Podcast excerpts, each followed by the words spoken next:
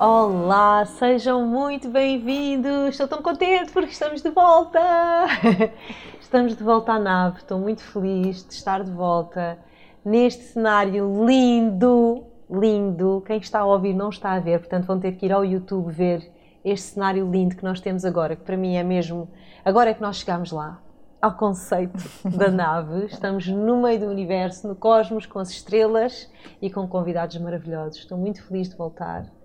Um, tenho recebido muitas mensagens assim ao longo deste tempo. Quando é que volta a nave? Quando é que volta o podcast? Depois estamos de volta e estamos de volta em grande, vocês já vão ver. E neste, neste primeiro episódio, quero muito, muito agradecer à minha equipa linda que está ali, os meus meninos, o António Lugero, por estarmos juntos em mais uma grande jornada.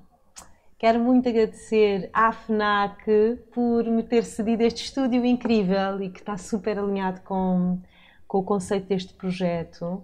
E quero muito agradecer à Albatroz, à minha editora, nossa, vocês ainda não viram quem é está aqui, mas é nossa, um, por, por ser o grande patrocinador desta temporada. Então, todas as semanas eu vou partilhar convosco uma sugestão literária da Albatroz sempre com um, livros virados para o autoconhecimento, porque esta é a nave do autoconhecimento.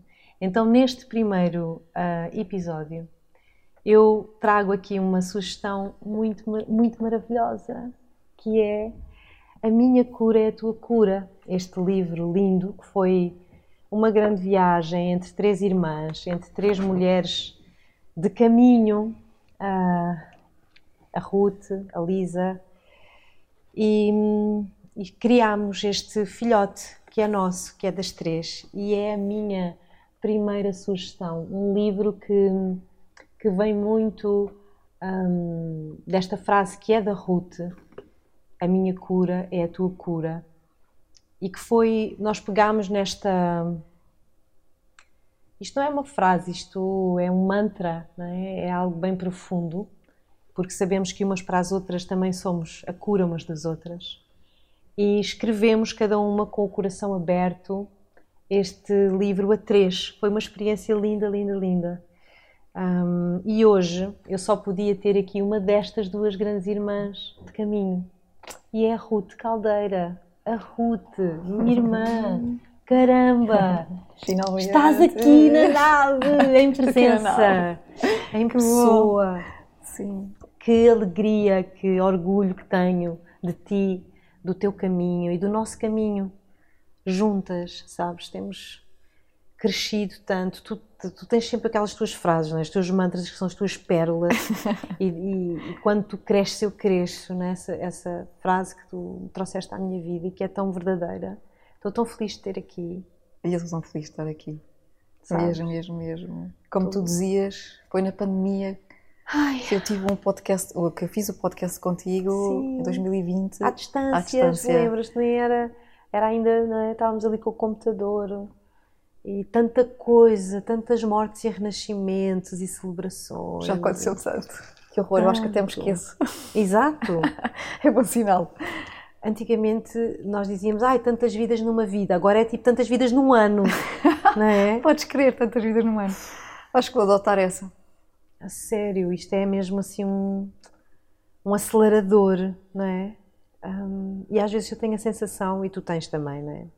Que estamos neste caminho, escolhemos este caminho do serviço e que isso também traz esta grande responsabilidade de, de vivermos também muita intensidade na nossa vida. Eu lembro-me de uma frase que tu me disseste, porque nós somos muito confidentes uma da outra, não é? Sim. Um, e, e, falamos muito dos nossos processos e deixamos muitas mensagens uma à outra. E lembro-me de uma frase que, tu me disseste que é amiga, eu quando lanço um, um curso ou um trabalho até já tenho medo.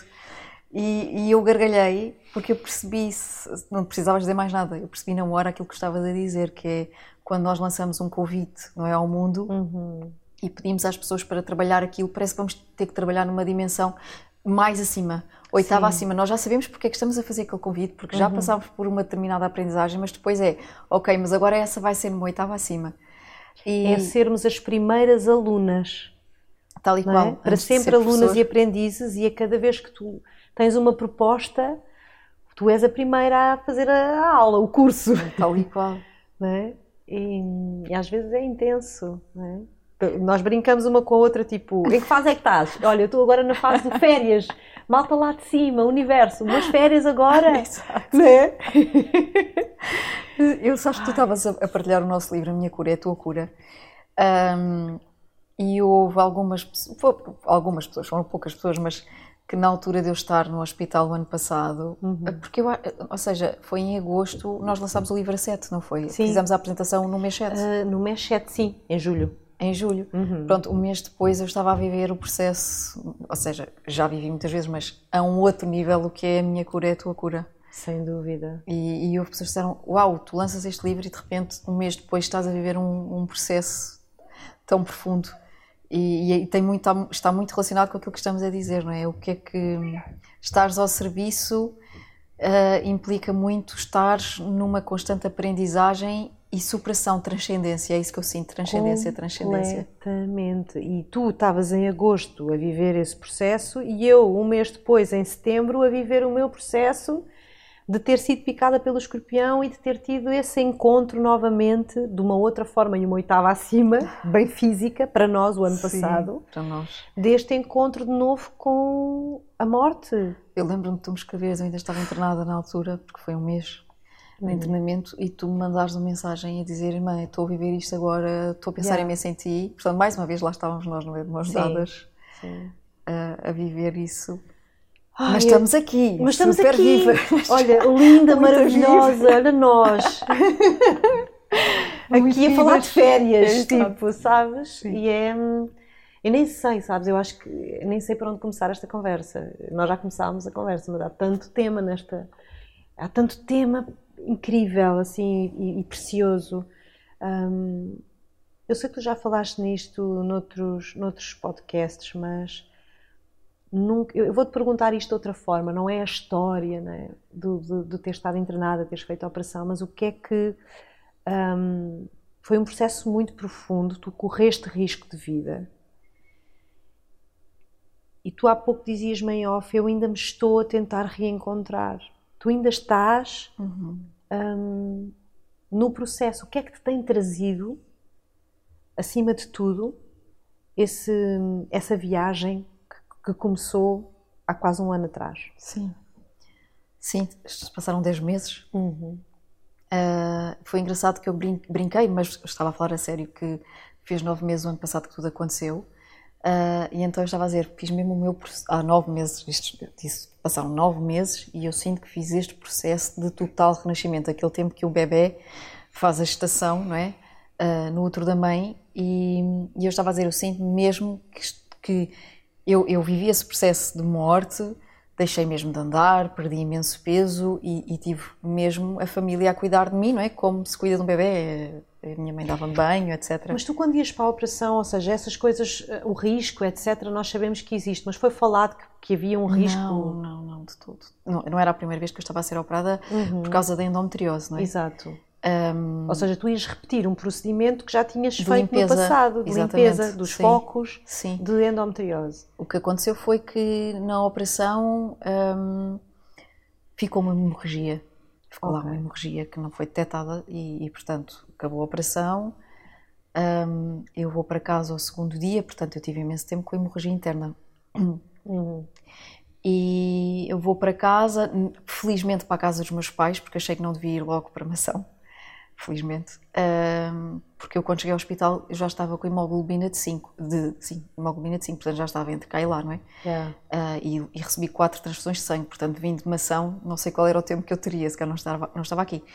Uh, mas realmente passaram esses nove meses e eu lembro-me de o mês passado estar a dizer, eu sinto-me nesse processo de gestação e até te disse, eu ainda estou a perceber quem é a Ruth agora. Uhum. Porque quando tu passas um processo desse, eh, de morte, em que tudo na tua vida.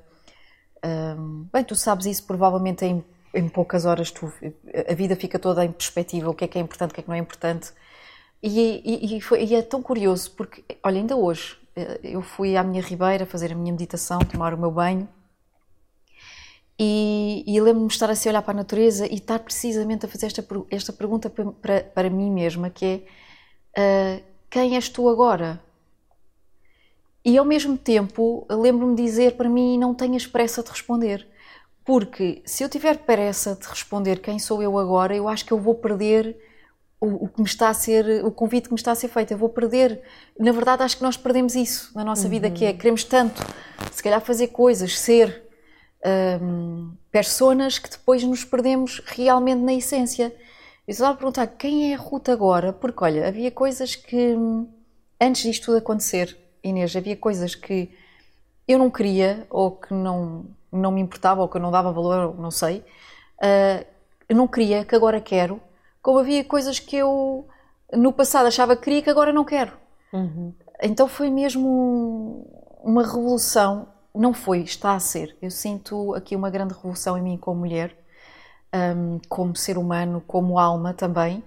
E, é, e, para responder à tua pergunta é muito isso. É, eu, eu tenho-me perguntado muito quem és tu agora, o que é que tu queres, para onde é que tu queres ir. E há uma mudança a vários níveis, sabes, a vários níveis. E aquilo que eu sinto e que eu senti acima de tudo foi eu não ter pressa para responder a isso, porque, ou seja, porque se eu tiver pressa, eu não me vou conhecer.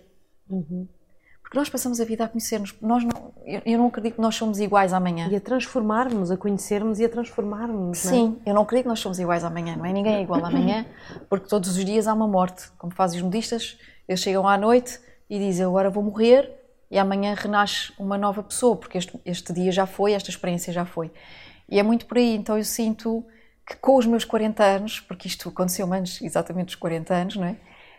Um, foi aqui um processo mesmo de morte, porque foram duas operações em que eu tive em, em risco.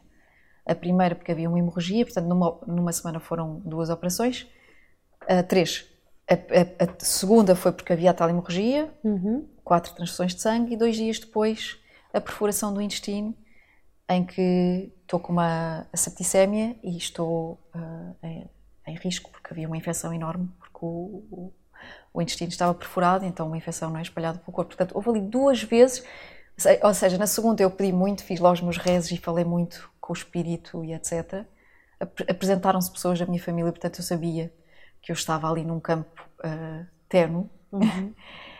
E à terceira senti, antes mesmo de eu saber que ia para o bloco, fisicamente eu percebi que estava, uh, que estava numa situação muito delicada, nem sequer sabia o que é que estava, se estava a passar, não sabia que era a perfuração do intestino, mas sabia, fisicamente sabia que estava outra vez numa situação muito, muito delicada. Uhum. Mas estou cá.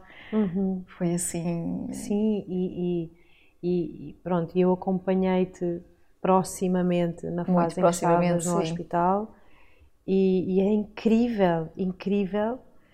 Tu tens uma força muito grande dentro de ti, tu sabes, é? mas naquele, naquela fase em que tu estavas de facto vulnerável, porque estavas fisicamente debilitada e vulnerável, e tu tinhas um, um, um centro e um foco nas mensagens que enviavas, nas, nas coisas que escrevias, e eu disse, isto não existe, esquece. Sabes? E eu sinto que isso às vezes é determinante em momentos decisivos. Foi é? muito determinante, Inês. Eu senti muito Qual isso. é a tua escolha? Eu, eu, percebi que tinha ah. que escolher. Yeah. Estava ansiedade a escolher. Uhum. Uh, queres, estou-me a arrepiar, porque me arrepio sempre quando penso nisso, que era queres, queres ficar ou queres partir. Uhum. E estava a haver ali uma, uma grande conversa. Um, e, eu, e eu sabia que tendo que ficar, e querendo ficar, tinha que existir esta tal revolução. E que daí não sei bem, não sei bem ainda, porque eu não, sei, eu não tenho essa resposta. Já muita coisa está a acontecer, mas alguma coisa, hum, esta Ruth, hum, alguma coisa vai ser diferente, já está a ser, mas uhum. sinto que, que, muito diferente hum, na minha vida a vários níveis. Uhum. E então estou a dar esse tempo neste, neste renascimento. Uhum. E precisamos de tempo. E precisamos de tempo. O que é que tu. Que partes de ti eu estou-te a fazer esta pergunta porque na experiência que tive o ano passado lá no México também, com, com a picada do escorpião, foi uma das coisas que me aconteceu nesse processo. Foi um processo vivido muito consciente, é? muito conscientemente. É?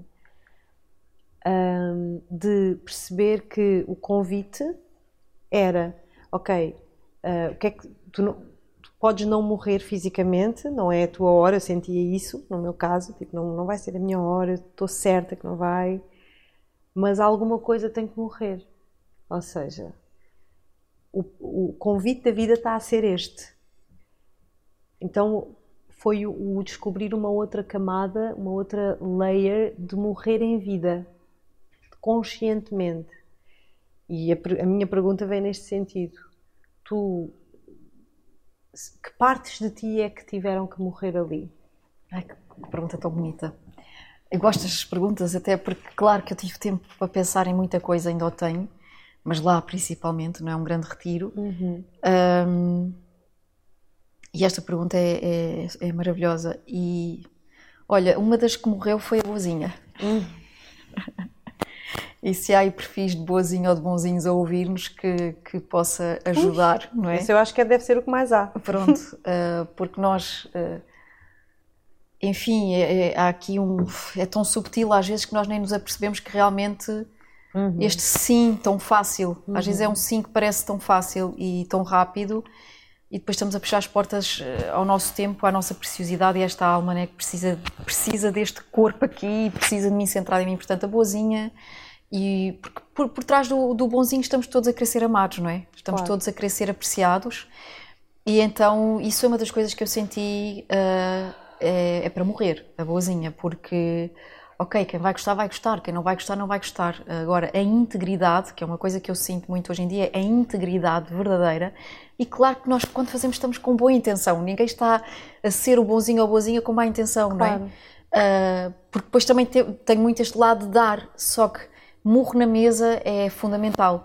Então eu deixei sair muito cá para fora a lioa, uhum. sabes? Eu senti e, e no hospital aconteceu-me isto muitas vezes, que era, eu até disse esta frase, perante a minha maior fragilidade física, eu senti uma tremenda força vir acima, que é essa leoa que queria rugir e que punha, dava murros na mesa, mesmo perante uma fragilidade física. O que é que eu não quero assumir isso? Uhum. O que é que não é bom para mim expressar isso? Uhum. Uh, e, e, não deixar passar limites, porque se calhar também na nosso, neste, neste nosso mundo de doação, nesta nossa escolha de doação, um, e ao longo deste tempo, se calhar esta vontade de dar o colo, uh, muitas vezes era fácil eu deixar também que as pessoas passassem os limites e às tantas já não estava a ajudar, eu estava-me a embrulhar. E às tantas já não estavas, já nem sabias quais eram os teus, os teus próprios exatamente, limites. Exatamente, uhum. não é? Porque te confundes e, e, e, acho que é isso super importante. Portanto, boazinha, um, uhum. isso para mim foi super importante, uh, foi-se. E é uma coisa que eu tenho que estar muito atenta, mas sabes, Inês, também nesse processo e neste, olha, ainda ando a descobrir, ainda ando a fazer várias coisas para descobrir, mas uma coisa que percebi, porque comecei a estar também muito ligada a esta parte das constelações familiares e a esta magia e a esta nossa tendência para sermos leais. Um, eu ainda há pouco tempo e foi no México também. Uhum. Fiz assim aqui um grande ritual com a minha irmã que partiu. Uhum. Uh, e foi muito engraçado que no livro que eu estou a ler, tu tens o prefácio, tu tens, deixas ali umas notas no. no sim, sim. Um, ai, é, é o Essa Dor Não É Tua. Essa Dor Não É Tua. Uhum. Um, há lá uma frase no livro muito interessante mesmo. Uma frase, estás a fazer perguntas para perceber de onde é que vem algumas situações e padrões que tu vives, não é? De onde é que vem, de onde é que vem a endometriose, eu já fiz tanta coisa, por, porquê ainda isto? E é curioso que no livro pergunta com que idade é que é alguma doença se manifestou em ti, se for o caso, e se essa idade onde isso te aconteceu, um, que foi os meus 18 anos, uh, se alguém da tua família iniciou um processo ou de morte, se morreu ou se ficou doente, etc. E a minha irmã morreu com 18 anos de idade. Ok, foi quando tu descobriste a tua endometriose? Foi quando eu comecei com dores com horríveis. Sintomas. Horríveis. Foi exatamente nos meus 18 anos. E eu tive ali um. Congelei, sabes? Congelei e lembro-me de sentir o meu, o meu corpo todo, uhum. uh, arrepiei-me imenso, porque, na verdade, eu quando estava no hospital e em risco de vida duas vezes, toda a minha família reviveu um processo de morte, de dor. Um, tenho uma tia minha que diz que, que, quando a minha mãe liga a dizer a Ruth vai pela terceira vez ao bloco, a minha tia diz que caiu de joelhos. E disse, eu, eu, eu, eu rezei naquele momento porque eu pensei, nós vamos perder a Ruth como é que é possível, do, do, mesmo conjunto familiar, não era? Uhum. O mesmo conjunto familiar, uhum. os mesmos pais a viverem a mesma história. Uhum. Então eu, eu, percebi uma parte da Ruth, porque isto depois vai estar ligado a outras coisas que as pessoas possam estar a ouvir, era a culpa de estar viva quando a, irmã de, quando a sua irmã morreu com 18 anos. E a nossa ligação era íntima, íntima, íntima. Era mesmo, sabes, como, como a expressão do carne e osso. Sim. E quando ela parte, eu sei, e eu senti isso nessa altura, que uma parte de mim se foi também. Uhum. Na altura, não é uma coisa que eu sinto agora. Uhum. Eu quero muito viver por inteiro. E, portanto, também eu vi isto, sabes, Inês? Foi eu perceber que havia uma culpa que eu nem sabia onde é que ela estava, onde é que ela... era tão subtil e era tão antiga. Eu, isto aconteceu-me com 14 anos de idade, eu estou com 40. Sim. Portanto, imagina. Sim.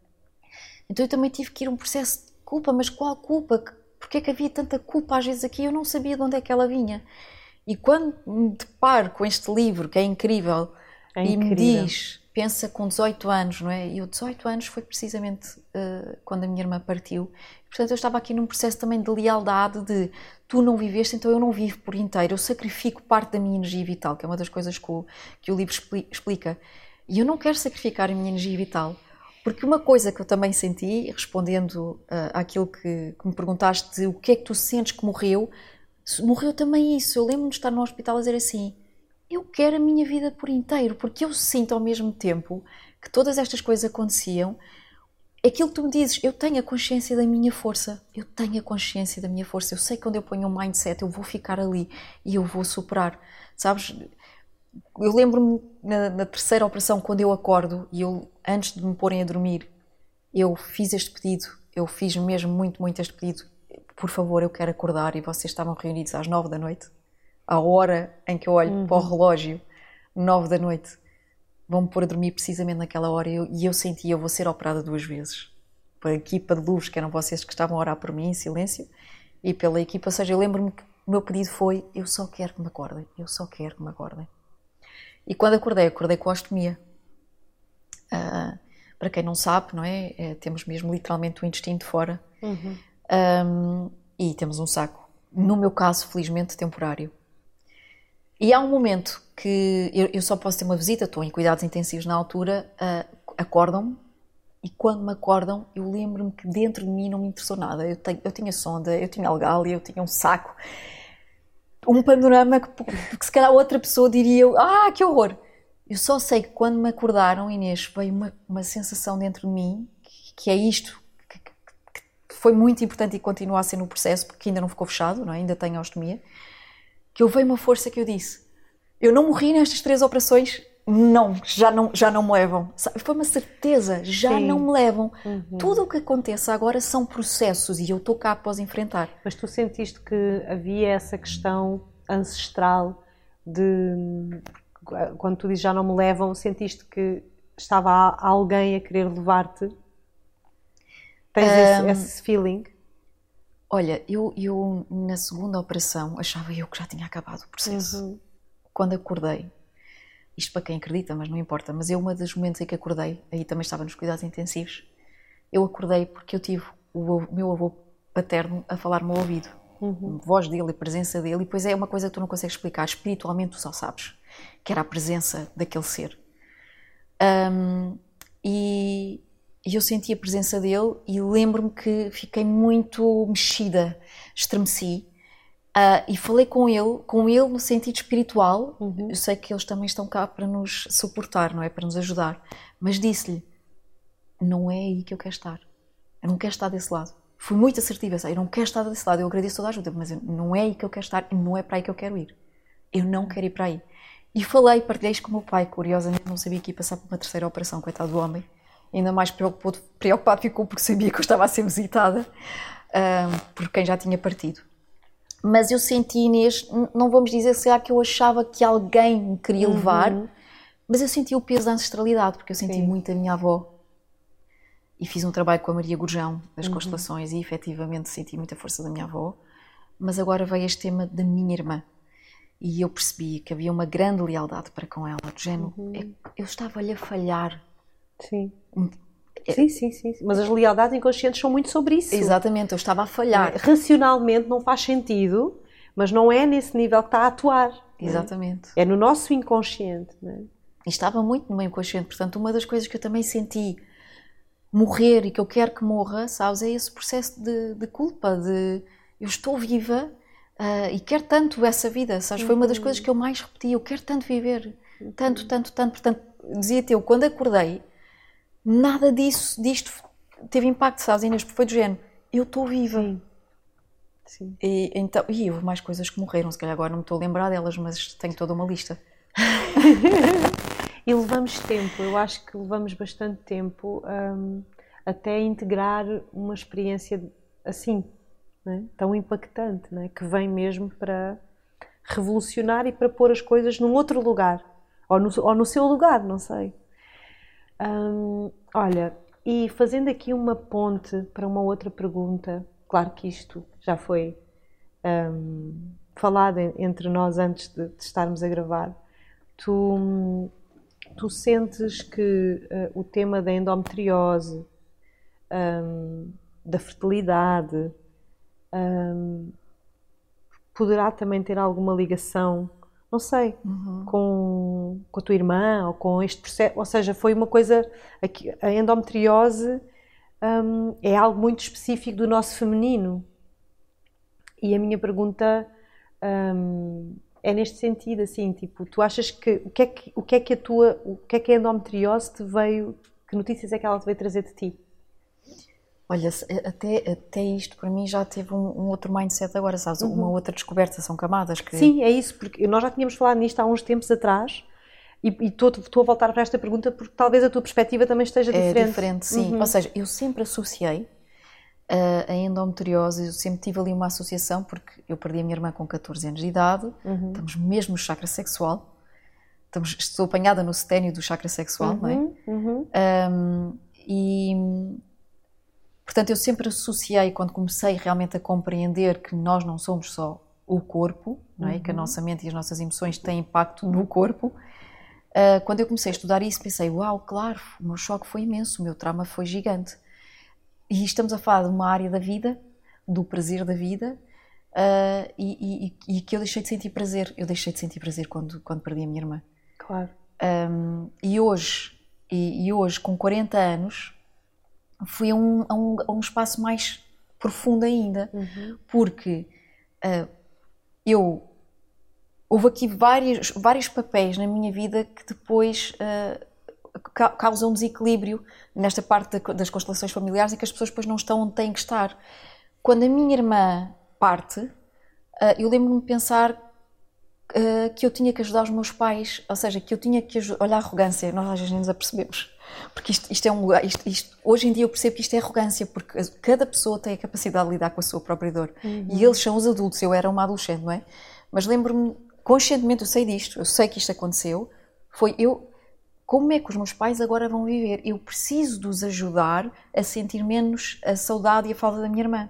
Uhum. Então era. É a culpa, na verdade, é a, culpa. É a mesma coisa. É a mesma coisa, vamos Sim. parar no mesmo sítio, yeah. não é? Então era do género, era como se eu tivesse que ser a Ruth, mas ao mesmo tempo a Ruth tinha que ter partes da Carla. Isto aconteceu-me. Eu hoje em dia é tudo tão claro para mim, mas como miúda foi o automatismo. Género, tu és a Ruth, mas tu agora precisas de ser uma parte da Carla para ajudar os teus pais e eles não sofrerem tanto. Então há aqui vários papéis que eu assumo. Assumo um papel Carla, que é a minha irmã, mas depois ao mesmo tempo preocupo-me com a minha mãe e começo a ser mãe da minha mãe. Uhum. E começo e a ocupar... É que, mas o papel Carla era tipo, transformavas-te um pouco na, na, na tua irmã, era na maneira coisas dela que, ser? que ajudavam, imagina. Ok. Para a minha mãe era super importante a opinião da minha mãe. Coisas simples. Ir às compras. Compras uh, roupa. Sim. Okay, escolher, ajudar a escolher roupa. Mãe, eu vou contigo, eu ajudo-te, eu faço isso. Até por acaso é uma coisa que eu faço com prazer, mas estou a dizer pequeninas coisas. Uhum. A minha irmã faria isto, eu vou fazer. Uhum. E assim a minha mãe não vai sofrer tanto. São pequenas coisas, mas Sim. às tantas Sim. eu estava-me a transformar em algo que eu não era, uhum. para, para preencher o vazio do outro, não é? E portanto é o que tu dizes, estamos aqui no lugar da culpa. Estava a assumir eh, uma, uma persona que não era a Ruth. Uhum. Um, sem, sem com toda uma boa intenção, óbvio, mas uh, estava-me a esquecer de mim e estava a morrer, não é? Estava a morrer, estava a matar a Ruth uhum. para ser a Carla. Sim. E ao mesmo tempo eu percebo, agora com 40 anos, que não me era seguro ser mãe. Ok. Percebes? Porque ser mãe é correr o risco uh, de perder um filho. Uh, ser mãe é correr o risco de perder o controle e tu não podes fazer nada. Uh, é viver um, um, uma grande dor e uma, um grande sofrimento. Um, imagina, a minha avó teve vários filhos, mas dos três primeiros filhos que ela teve, ela foi abandonada três vezes. Esses filhos não foram reconhecidos, os homens desapareceram. Então, ser mãe não é seguro. E o meu corpo arranjou uma forma de eu não ser mãe física. Seja, olha, vou fisicamente, vou arranjar-te a endometriose, esta é a minha visão, óbvio, não é? Muito míope, como tu dizes, é a minha visão, mas uhum. sobre a minha pessoa. Um, e foi muito importante para mim perceber isto, que para mim não era seguro ser mãe.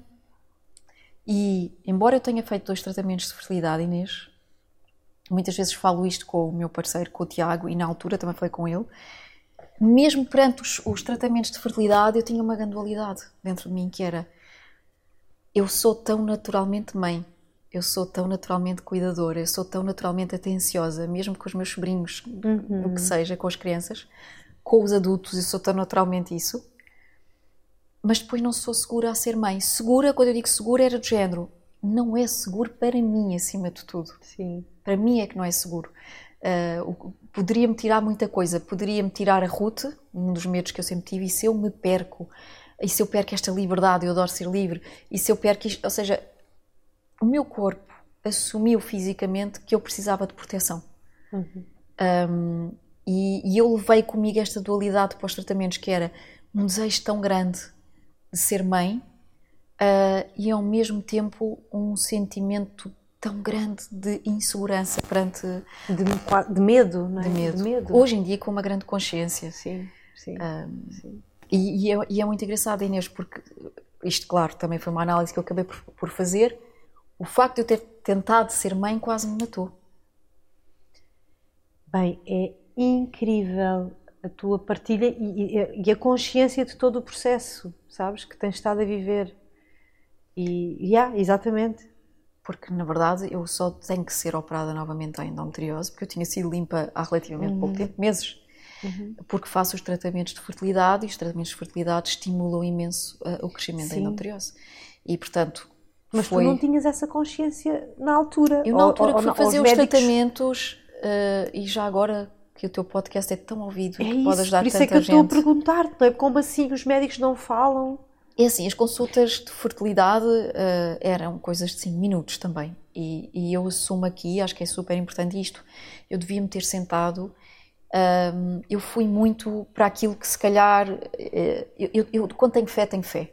E quando eu decido, eu decido. E eu salto. E, e, e quando salto, muitas vezes nem olho. A maior parte das vezes nem olho. É, é isto e eu sou impelida por uma força que eu não sei explicar, então eu vou, sabes Inês? Mas isto também, também aprendi muito, que é do género, quando tu vais fazer algo que vai trabalhar com o teu corpo físico, tu deves saber Tens tudo. que te informar. Pá, eu, estou a aprender agora contigo e estás-me a ensinar, porque eu sou muito assim, como tu. Eu quando ponho Exato. uma coisa na cabeça, vou e vou e, e nem... Sabes, para mim, às vezes o sentir pesa 90% e o conhecer e pesquisar. Eu. Somos sinestésicas, mas às Exato. vezes. mas tem o seu outro lado, não é? Então também foi uma grande lição. Mas estavas, a, a falar disso, não é? Dessa, dessa às vezes falta de informação. Sim, eu acho fundamental para os casais, uhum. não é? Os uhum. casais, porque isto é um processo do casal, não é um processo claro. da mulher. Uh, e acho que é mesmo muito importante uh, falarmos sobre isso, não é? Uhum. O Tiago até já me partilhou que um dia Uh, ele teria muito para escrever, acho que um texto não dava, tinha que ser um livro que um dia falaria e escreveria algo como o marido da endometriose. Hum. Porque os homens têm. É uma perspectiva. que é fundamental, não é? Fundamental. Uh, há mulheres que já foram deixadas por terem endometriose, uhum. então é. Uhum. Um, mas estava até a dizer que acho tão importante também se falar disto sem tabus, porque eu acho que é, para os casais é muito difícil falar sobre o tema fertilidade e para mim não me é difícil, eu acho que é uma coisa que até se deve falar para mais pessoas também terem isto consciente, uhum. Que às vezes a vontade cega-nos num, num, outro campo, porque tu quando vais, tu tens que ir a acreditar, senão não vale a pena ir fazer nada. Portanto, eu quando fui fazer os tratamentos fui a acreditar que isto era realmente possível e essa foi, foi o meu foco, este foi o meu foco. Mas era importante eu ir para o outro lado, a pesquisa, o, o que é que me pode acontecer, sabes? Uhum. E, e se calhar eu fui tão firme vai ser positivo, que eu não esperei que eu fosse perder a qualidade de vida, porque eu antes dos tratamentos eu corria dia sim, dia não, 10 km. Tinha uma, uma, uma atividade física, obviamente que ainda não recuperei, porque agora estou no, claro. no, processo ainda, não é? Mas tinha mesmo uma atividade física, era, era mesmo muito ativa. E a seguir ao segundo tratamento, eu começo a viver com dores diárias, Inês. Dores diárias que era não dormir durante a noite, tinha equipa debaixo do duche porque tinha dores nos rins gigante, ou seja, acabaram por desenvolver quistos que pressionaram de tal maneira os rins que os urteres ficaram comprometidos, então uh, não havia espaço uh, para filtrar. E tu nessa altura ainda não, estava, ainda não estavas a perceber o que é que se passava? Eu, eu percebi logo que tinha sido os tratamentos, porque okay. foi imediato. Okay. Ou seja, eu não tinha ainda uma confirmação médica, mas foi algo que eu partilhei logo com a minha mãe e com o Tiago, foi eu seguir ao segundo tratamento, eu, eu disse, eu estou arrasada. É, é, foi muito óbvio. É exato, muito óbvio. Exato. No primeiro já senti ali qualquer coisa, portanto, para mim foi muito óbvio que os tratamentos me tinham arrasado. Uhum. Um, tu estavas a fazer FIV ou estavas a fazer uh, uh, inseminação? FIV, ou seja, no meu caso tinha mesmo que ser porque eu na penúltima operação tinham retirado as trompas. Ok, ok. Uh, portanto, tudo tinha mesmo que ser em laboratório. Uhum. Um, só mesmo a parte da estimulação e depois tirar então os óvulos Exato. para se fazerem em, em laboratório.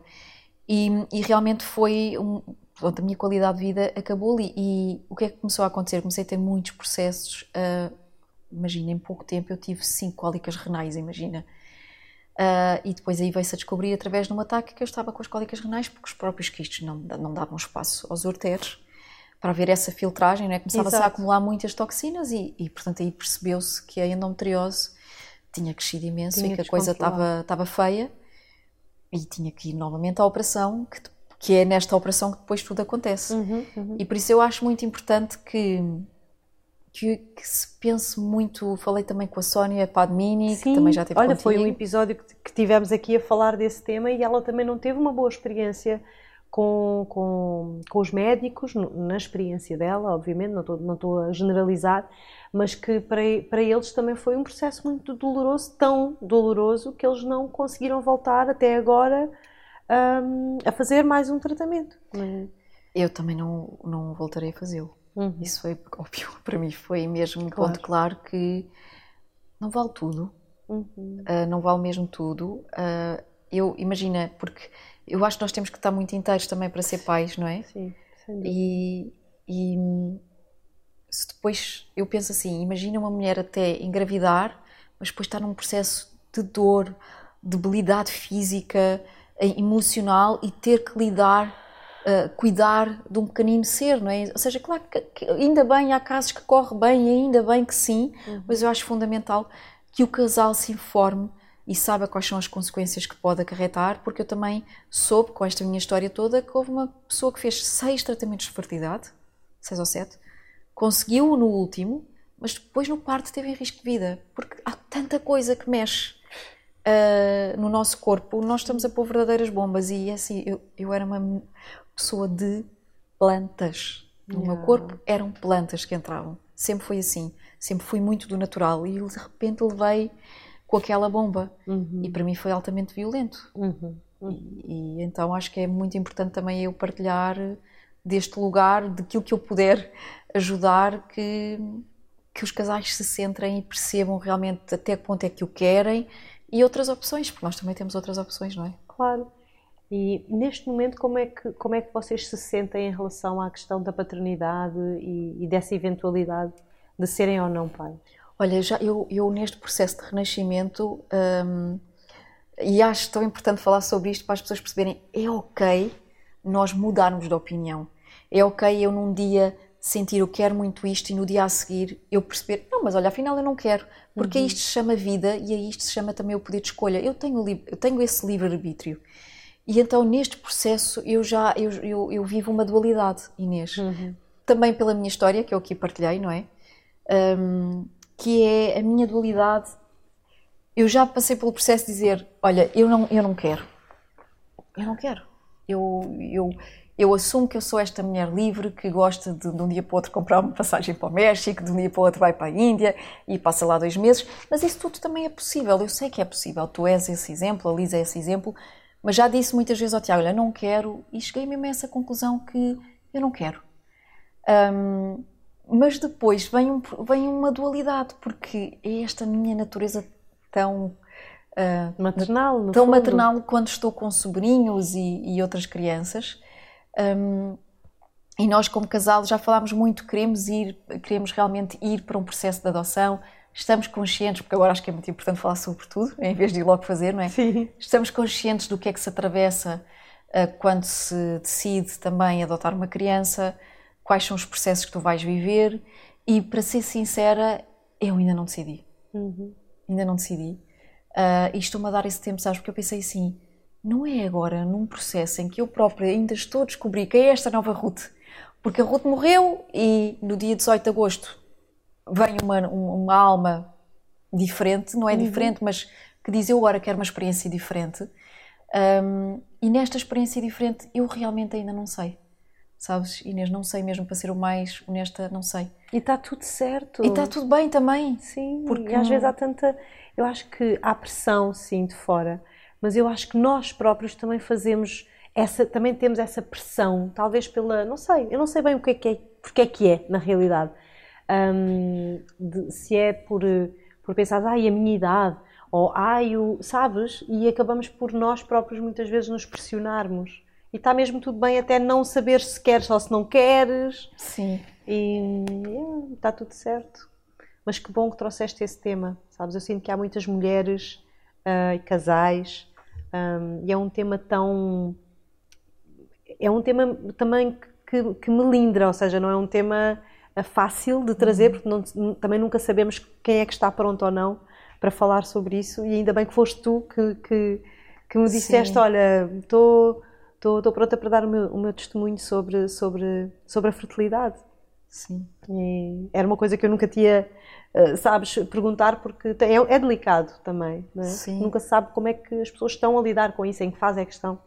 Uh, e, e há fase em que é, é, é, difícil falar sobre o tema, mas eu, se por acaso, contigo sempre senti que foi uma coisa super tranquila. Sim, olha, mesmo entre família, Sim. Uh, mesmo entre família, eu e o Tiago abertamente falamos do nosso processo, sempre fizemos isso, também trouxemos a conversa uhum. para a uhum. família, uhum. uh, sem que seja uma coisa, de, um tema de vergonha, sabes? Sentiste vergonha, sentiste menos, porque neste processo, e eu honro-me honro por isso, eu nunca me senti menos mulher, Inês. E uhum. curiosamente, nunca me senti infértil. Uhum. Eu acho que é muito importante, seja para um homem ou para uma, para uma mulher, perceber isto. Porque a fertilidade tem muito que se lhe diga, e eu já pus tantos filhos no mundo e vou continuar a colocar. Um, eh, eu sei que da minha fertilidade feminina e da minha energia feminina nasce tanta coisa bonita. Tanta vida. Tanta é? vida. Até eu, eu, eu pari-me a mim própria. Eu tive a capacidade de morrer e de me parir a mim própria, vindo dessa minha fertilidade. Uhum. Então eu não me sinto uma mulher infértil. Eu sinto que realmente, através da minha história e neste inconsciente, na altura não tinha ainda as bases para poder trabalhar e dizer ao meu corpo: é seguro uh, eu ser fértil fisicamente, é seguro eu ser mãe e eu posso até decidir não ser mãe ser fértil, não é? Exato. Uh, porque é ok, nós podemos fazer isso. Um, mas essa também é a minha história, eu vou honrá-la. Eu vou honrá-la, mas uma coisa que eu decidi e que acho muito importante também as pessoas fazerem quando percebem que estão a ser leais, eu tive uma conversa muito bonita com a minha irmã em termos espirituais e disse-lhe: ah, Eu estou cá, eu vou honrar a minha vida, porque eu sei que eu estou a libertá-la a ela e estou a libertar-me a mim. Sim. Uh, e, e, isto é muito importante, ou seja, com estes 40 anos um, há uma vivacidade que não acaba. O Tiago é que me diz assim: Mas tu agora queres fazer tudo? Mas tipo, quantas coisas é que vais fazer no mesmo dia? Quero fazer tudo o que eu posso. Uh, portanto, há uma vivacidade aqui uh, em, sabes, a, a borbulhar. Opa, eu, eu achei tão importante isso. Eu ainda estou presa no, no, no que estavas a dizer há bocado, as mulheres não se sentirem inférteis, não é? Porque há uma, há, uma, há uma coisa de não sou fértil, não posso ter filhos, falta-me alguma coisa, não estou completa. Uhum. E isso não é real, porque nós somos, até as mulheres que não têm útero por alguma razão tiveram que retirá-lo.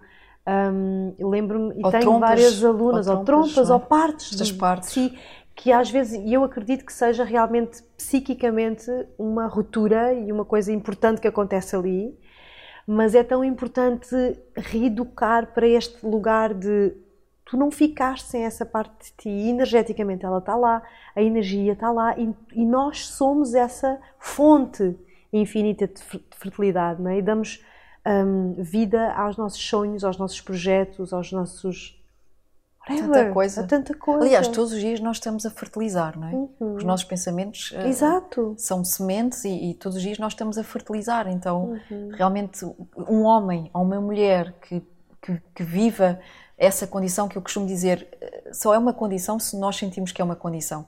Sim. Porque a, a, minha condição é estar viva, é uhum. viver realmente. Uhum. E a minha condição é, é, é, nem sequer achar que tem condições, Exato. sabes? Condicionamentos. Exato. Isso eu acho que é super importante e, e, Sem dúvida. E sentir-me inteira. E, e, olha, já agora também aproveito porque estamos a falar sobre isso, dizer a mulher ou o homem, porque também temos homens que passam por isso. E tenho a ideia que, que parece mais difícil para o masculino esta coisa da fertilidade e que, que, se esconde ainda mais e que se calhar eles falam menos do que, do que as mulheres. Uhum. Sim, sim, sim. Porque é uma questão. Mexe com as questões todas sociais e Exatamente. culturais da virilidade. Era precisamente é? isso que eu ia dizer, não é? Uhum. Ou seja, ali uma uma questão de insegurança, mas, mas realmente que se sintam uh, altamente férteis, porque o são. Uh, e isso é super importante. A, a, vida é um reflexo da nossa fertilidade. Todos os dias a nossa vida é um reflexo da nossa fertilidade.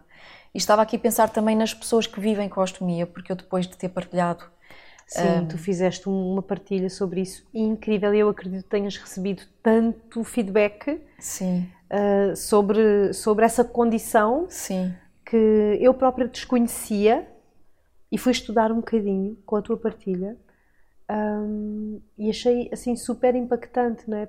Porque as pessoas também às vezes se sentem menos por terem uma determinada... Sentem vergonha. Sentem vergonha a maior parte das mensagens que eu recebi, eu, eu era a pessoa diretamente ou eram familiares, foram muitos familiares a partilhar que ou o pai ou a filha, uhum. porque também, infelizmente, meninas novas com 19 anos, é, uns, umas pessoas são por cancros, outras por endometriose. Assim, uma, pode haver uma, um, vários fatores que levam a uma ostomia. Okay.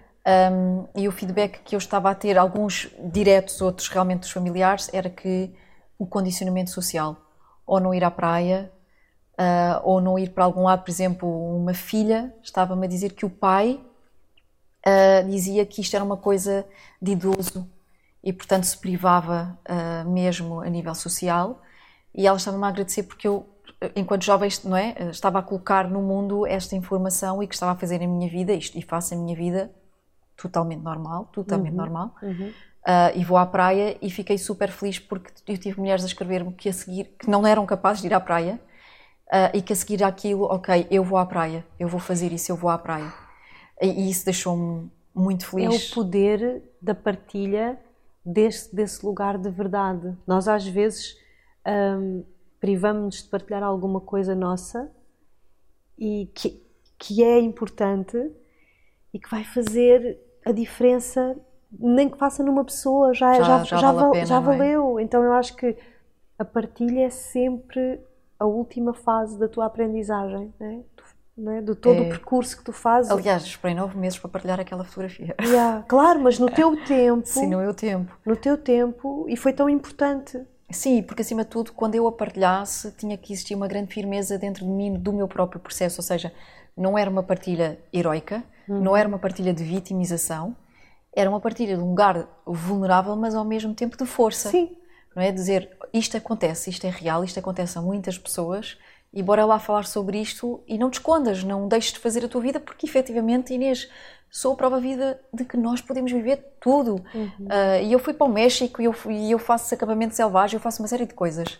Uh, o Tiago está-me sempre a dizer: Eu acho incrível, eu não sei se eu faria estas coisas. E disse: Não, se nós queremos mesmo viver, se eu tivesse, imagina Inês, 10 meses à espera de uma operação para poder viver, que feche o ciclo, já me tinha morto. Não é? Emocionalmente já me uhum. tinha morto. Uhum. Mas isto para dizer que estávamos a falar da fertilidade e depois passámos para aqui. Para ah, dizer... deixa-me só complementar uma coisa, porque eu não sei se toda a gente sabe o que é que é a ostomia. Sim.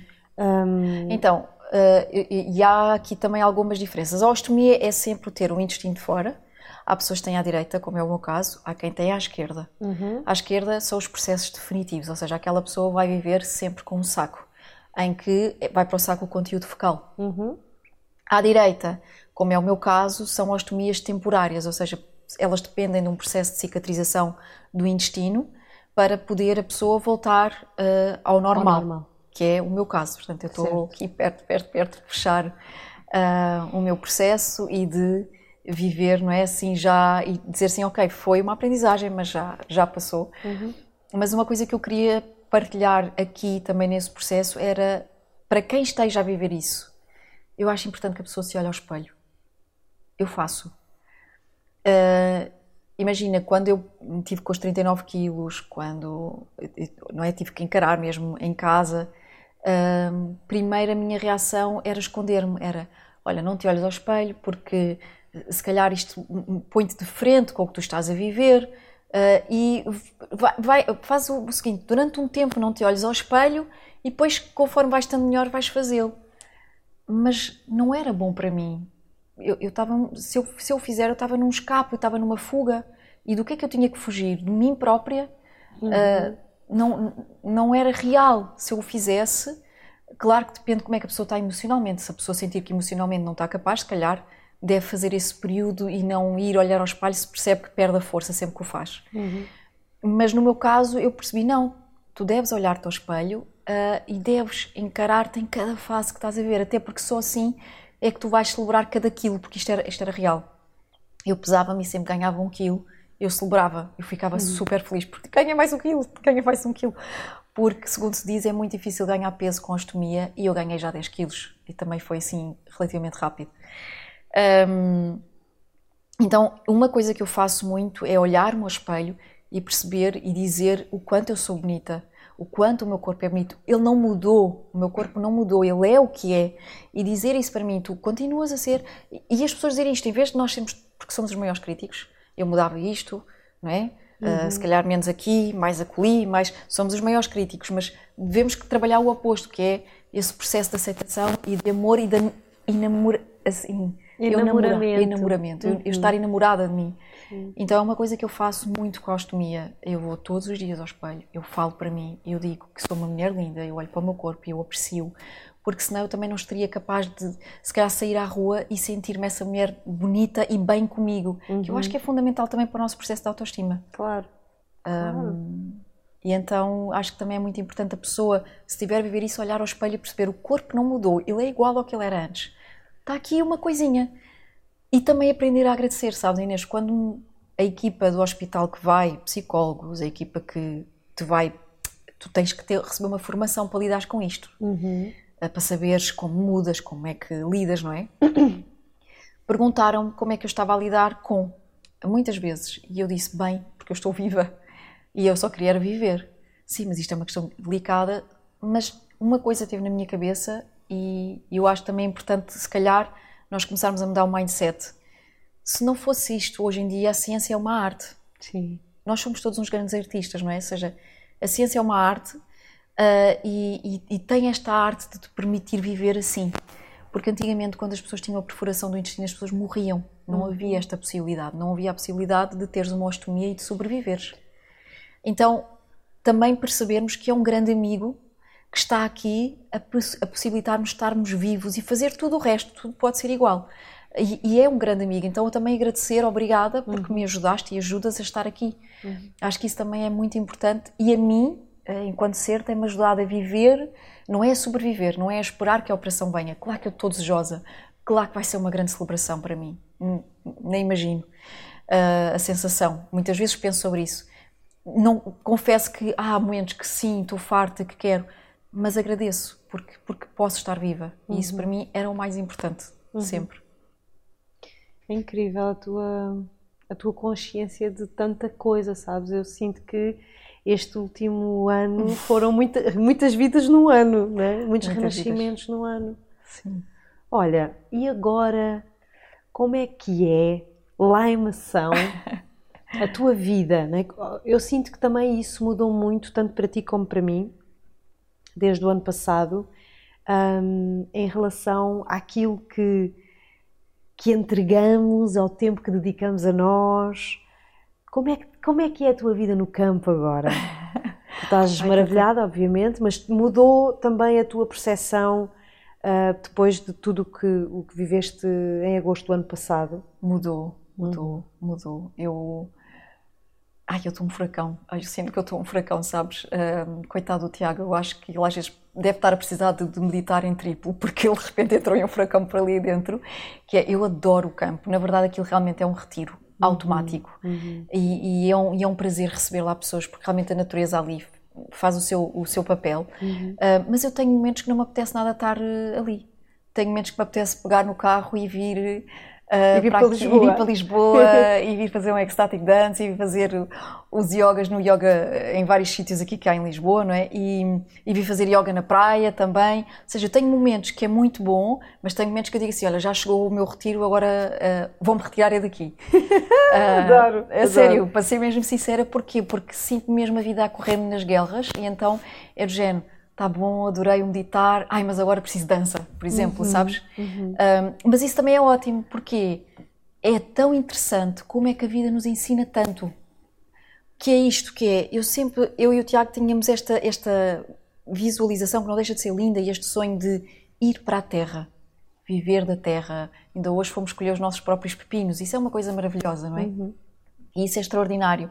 Uh, e essa calma, essa tranquilidade é uau é uma qualidade de vida que a, a, a, cedo de manhã vamos tomar o nosso banho, vamos trabalhar, ao almoço podemos ir dar os nossos mergulhos, porque não há trânsito, porque uhum. tens todo esse tempo.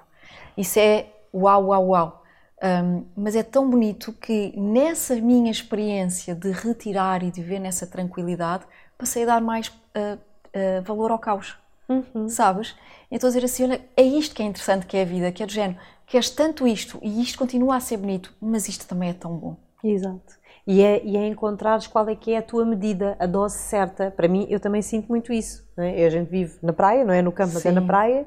E há dias que eu digo, pá, agora apetece-me ir a Lisboa e fazer um programa em Lisboa, convidar os meus amigos, ir para, para a confusão, é ir jantar e teres a, do, a tua dose certa. Porque eu sei que a minha dose certa é vir desfrutar, estar e depois voltar. Que sabe muito bem. Que é voltar àquilo que me equilibra e que me faz sentido Sim. para o meu dia a dia. Ou seja, o meu dia a dia. Não, é, aliás, eu quando venho aqui gravar, chego ali à, à, ao eixo norte-sul e penso. Pá, caraças, ainda bem que eu não moro aqui. Não, nada eu também contra, pensei, também pensei, nada hoje, contra, hoje mas é isso. é saber qual é que é o teu lugar e qual é que é a tua medida, né? as tuas Sim. medidas. Não, agora eu preciso de um, de um bocadinho, de uma pitada disto. Sim, até porque nós ali estamos a abrir caminho, não é? Uma aldeia. Sim. Uma aldeia em que eh, eu e o Tiago somos quase os mais jovens. Uhum. Exagerando sim, um bocadinho, sim, mas não sim, exagerando, na verdade. Sim, sim. E nós estamos ali a abrir caminho com um grande sentido de missão e de fé. Estamos sempre a dizer que queremos transformar aquela aldeia na aldeia do yoga. Uhum. Um, e é preciso realmente ali muita fé e muita resiliência, mas estamos nós. Exato. É? Os meus amigos e a minha família está aqui. Yeah. Portanto, esse equilíbrio é fundamental. Uhum. É muito importante para mim também. Que maravilha! Olha, e agora só para fecharmos em bom, já sei que vais, ou estás neste momento, já deves estar neste momento que está aí para o ar, a lançar o, a vossa formação, a vossa formação da vossa escola, o core da vossa o escola, core, que é a verdade. formação de yoga e meditação. E conta-nos tudo o que puderes. Olha, para já isso, isso, foi, isso foi uma emoção gigante, porque nós estamos há três anos, desde que fomos Exato, para ali. desde a pandemia, não é? Desde a pandemia, ou seja, demos o nosso. Em Sintra demos a, a última formação de o IMTT, que é Yoga é, and Meditation Teacher, Teacher Training. E, e, e, desde então estávamos a sonhar que teríamos a escola, teríamos a escola ingênuos, ingênuos, totalmente ingênuos. Achávamos que as obras ficavam feitas em meio ano achávamos, passaram três anos, não é? Ainda há tanto trabalho ali, mas passaram-se três anos e finalmente, pelas mãos do Tiago, feito o Chala, a parte do Dom um, é encomendada, não é? Mas ali toda aquela madeira, aquela estrutura linda, feita pelo Tiago, e finalmente vamos arrancar com o nosso curso em novembro, com um grande, grande presente. Olha, vou revelar aqui, porque eu só estou a revelar mesmo às pessoas na lista, que é, decidimos que vamos fazer certificação na Índia, ou seja, as pessoas fazem todos estes cinco meses connosco. E depois vão lá. E depois vamos à Índia e certificamos, fazemos um retiro de uma semana lá com os alunos, fazemos uma grande celebração e certificamos os, os alunos em Rishikesh, que é o berço do yoga, claro. não é? E, então vai ser aqui muito Bem, intenso. Valeu Sim. a pena esperar. Lindo. Sim, valeu a pena, porque Lindo. olha, tivemos três anos para sonhar uhum. e sonhámos grande porque vai ser um retiro dado em modo imersivo, ou seja, os alunos sempre que vêm vão ficar em modo retiro para viverem mesmo aquilo que é o yoga e a meditação. Portanto, e são duas certificações numa. Uhum.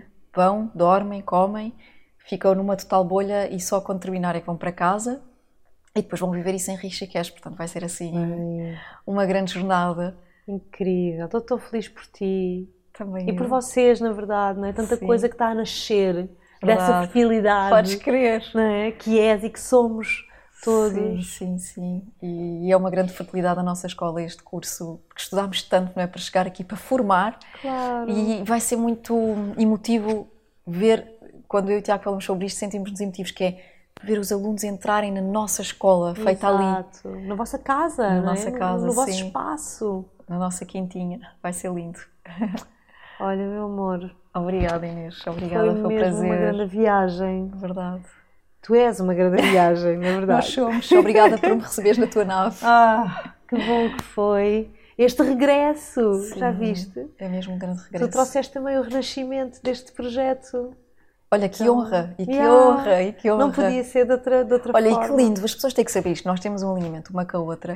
Tu mandas uma mensagem, vais-me convidar para o podcast e escrevemos as duas ao mesmo Ao tempo. mesmo tempo, isto aconteceu assim. Uau. Tipo, queríamos estar juntas, estás a ver?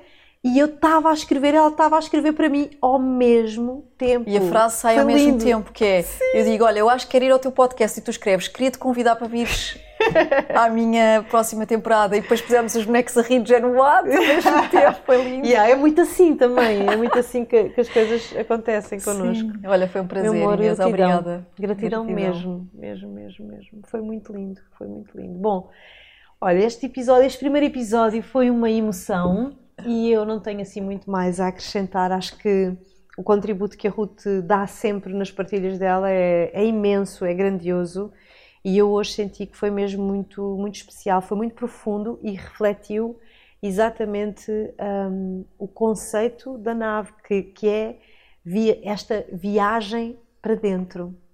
Então acho que não podíamos ter começado da melhor maneira. Sejam todos muito bem-vindos e para a semana cá estarei para mais uma viagem, para mais uma viagem incrível para dentro. Até já.